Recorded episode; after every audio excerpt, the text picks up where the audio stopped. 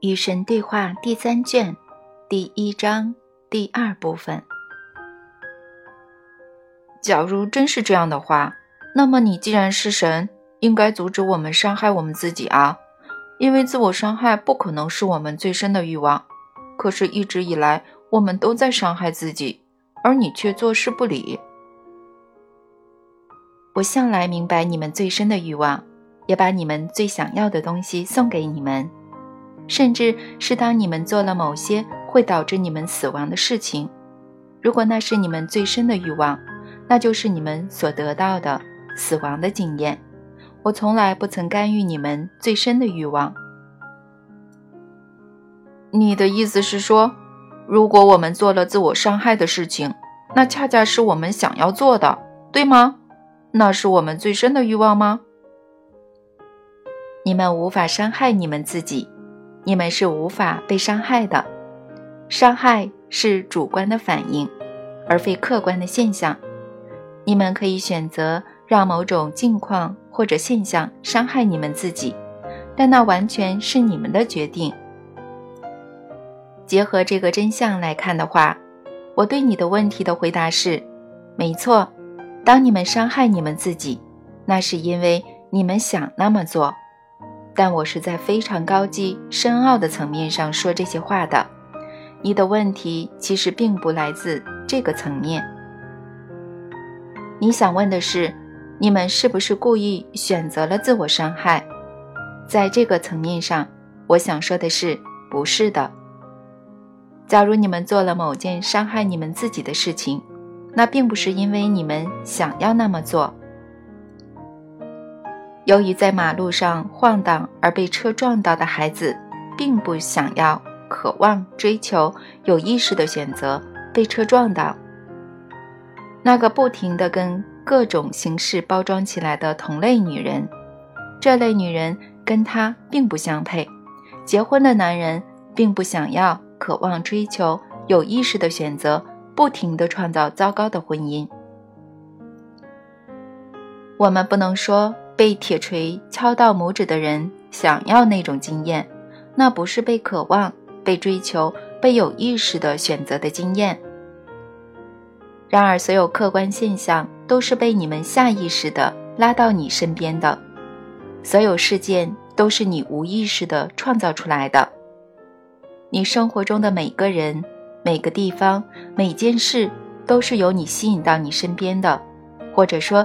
都是由你自己创造出来的，目的是为你提供恰到好处的条件和完美无缺的机会，以让走在进化道路上的你能够惊艳到你希望接下来惊艳到的事情。我告诉你吧，在你生活中发生的事情，无不是完美无瑕的机会，让你可以去治愈、创造或者惊艳某些你为了获得你的真实身份。而希望治愈、创造或者经验的东西。我的真实身份到底是什么呢？就是你选择的身份。你希望成为神的哪个属性？哪个属性就是你的身份。那是随时变化的，实际上它经常变化。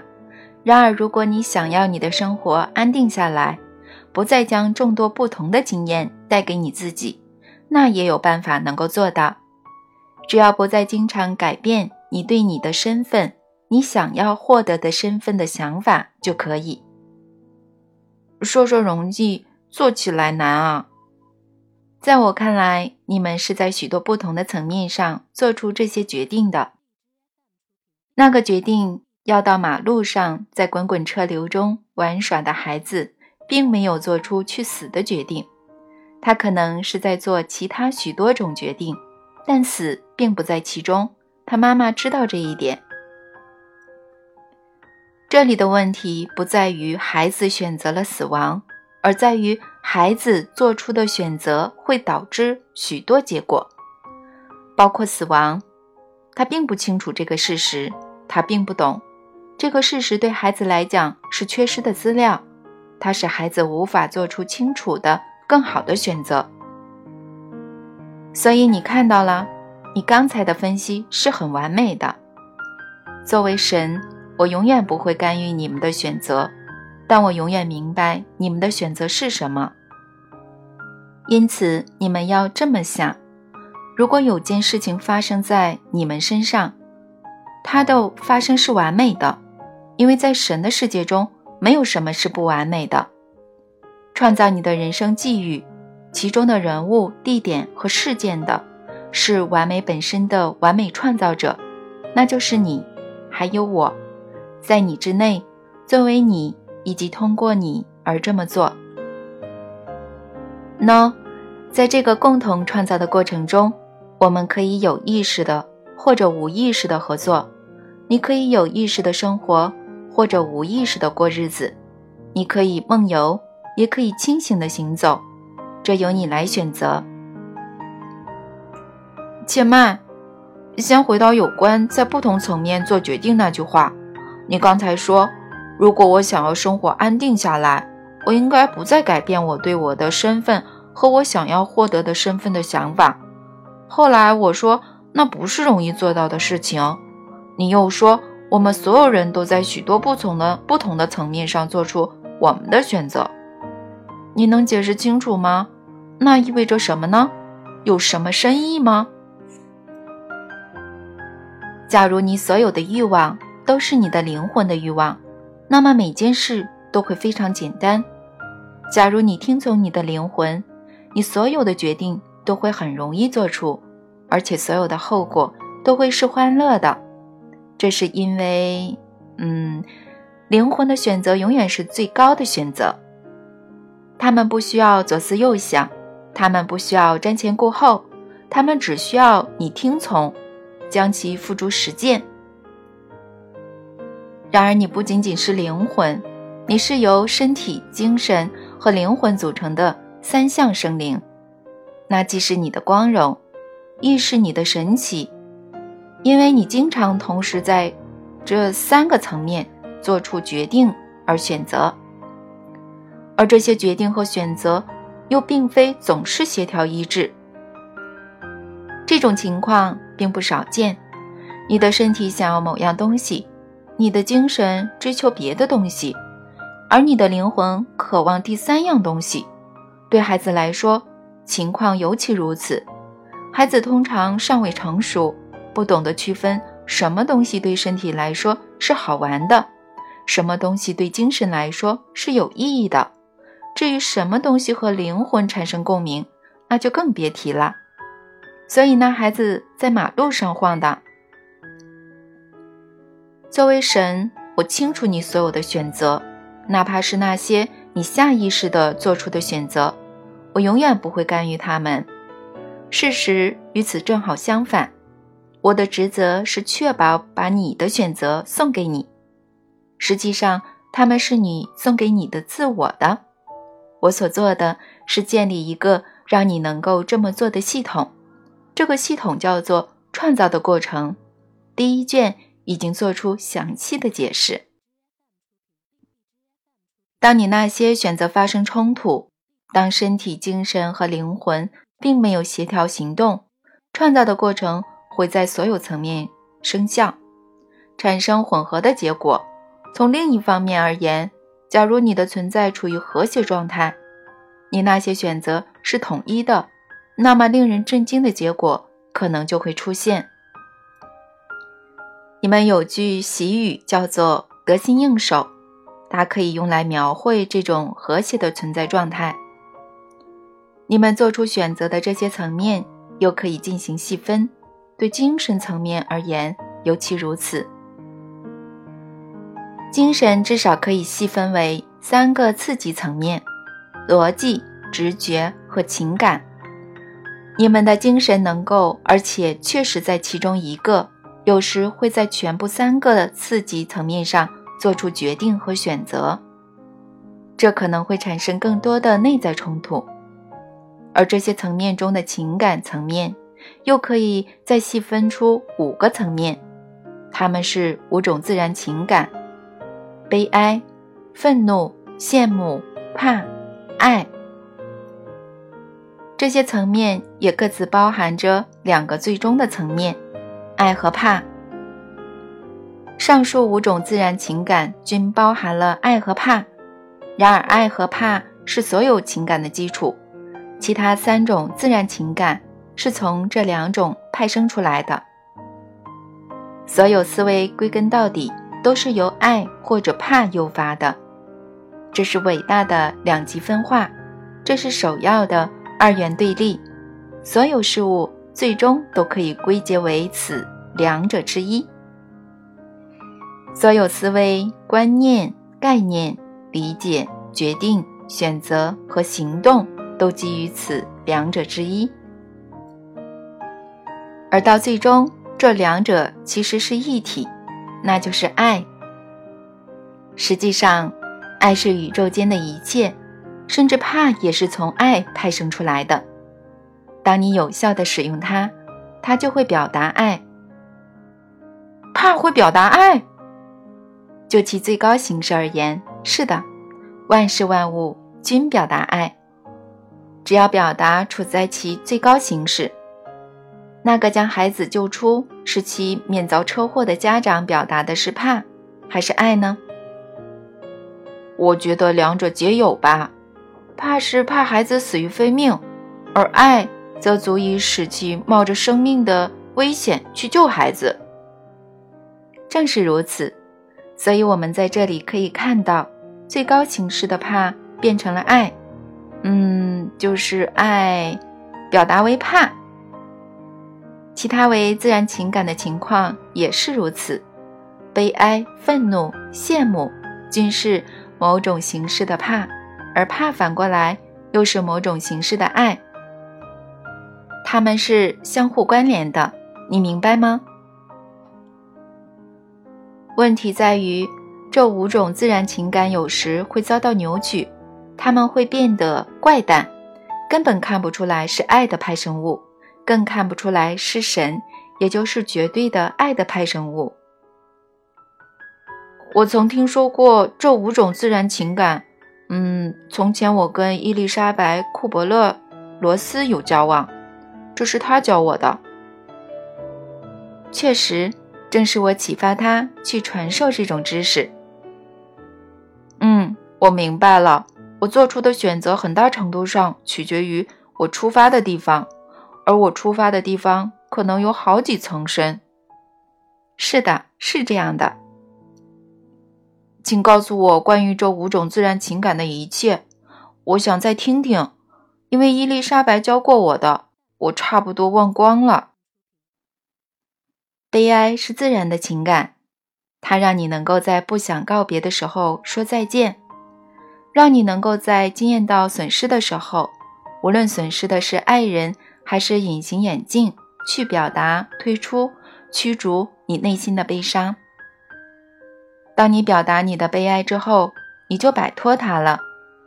儿童若被允许在他们感到伤心时悲伤，那么等到长大成人，他们就会对悲伤有非常健康的感觉，因此往往能够非常快地从悲伤中走出来。那些被告知“好了好了，别哭”的儿童。在长大之后会欲哭无泪，毕竟他们终生受到的教育是不要哭，所以他们压制他们的悲哀。遭到持续压制的悲哀变成慢性的抑郁，那是极其不自然的情感。人们曾因慢性的抑郁而大开杀戒，战争曾因它而爆发，国家曾因它而衰亡。愤怒是自然的情感。它是你拥有的工具，让你能够说不啦，谢谢你。它跟暴虐没有必然的关系，也不一定会对他人造成伤害。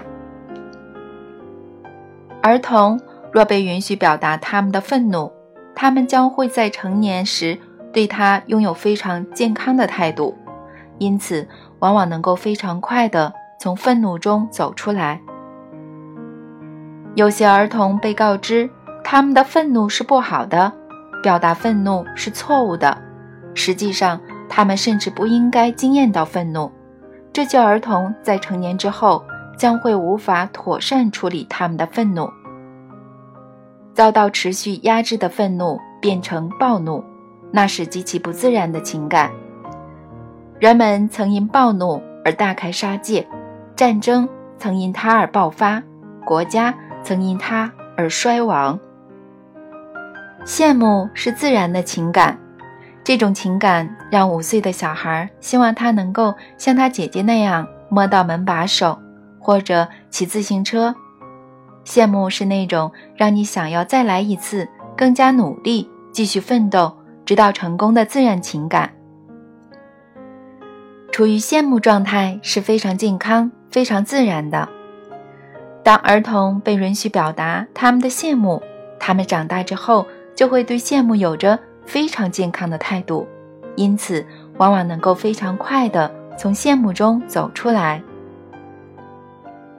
有些儿童被告知，他们的羡慕是不好的，表达羡慕是错误的。实际上，他们甚至不应该惊艳到羡慕。这些儿童在成年之后，将会无法妥善地处理他们的羡慕，遭到持续压制的羡慕变成妒忌，那是极其不自然的情感。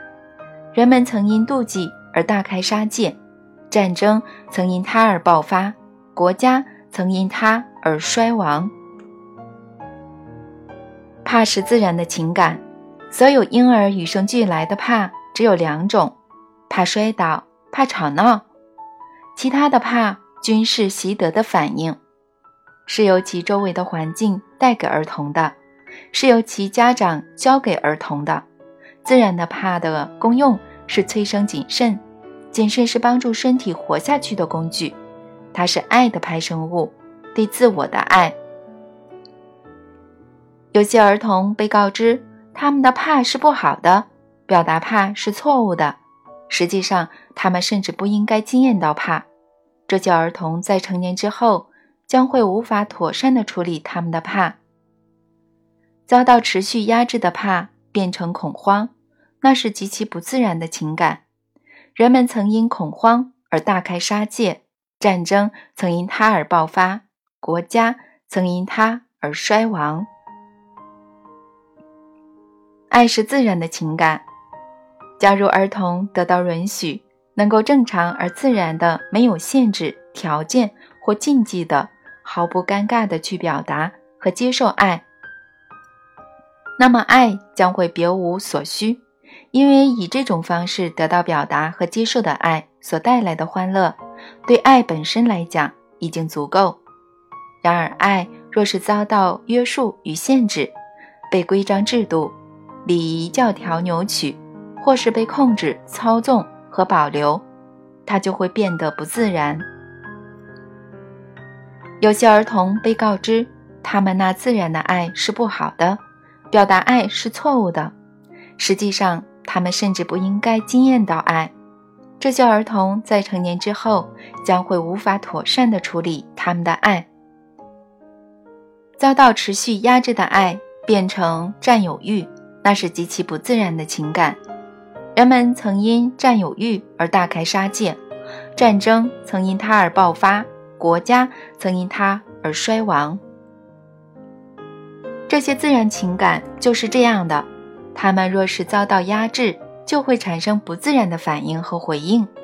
大多数人会压制他们的大部分自然情感，然而这些是你们的朋友，这些是你们的礼物，这些是你们的神圣工具，可以用来打造你们的经验。你们生下来就得到这些工具，它们的功用是帮助你们顺利的生活。为什么大多数人会压制这些情感呢？因为有人教他们这么做，有人告诉他们这么做。谁呀？他们的父母，那些抚养他们的人。为什么呢？他们为什么要这样做呢？因为他们的父母教他们这么做，他们的父母告诉他们这么做。是的，是的，但为什么呢？到底怎么回事呀？问题就在于。你们让错误的人来做抚养孩子的事情，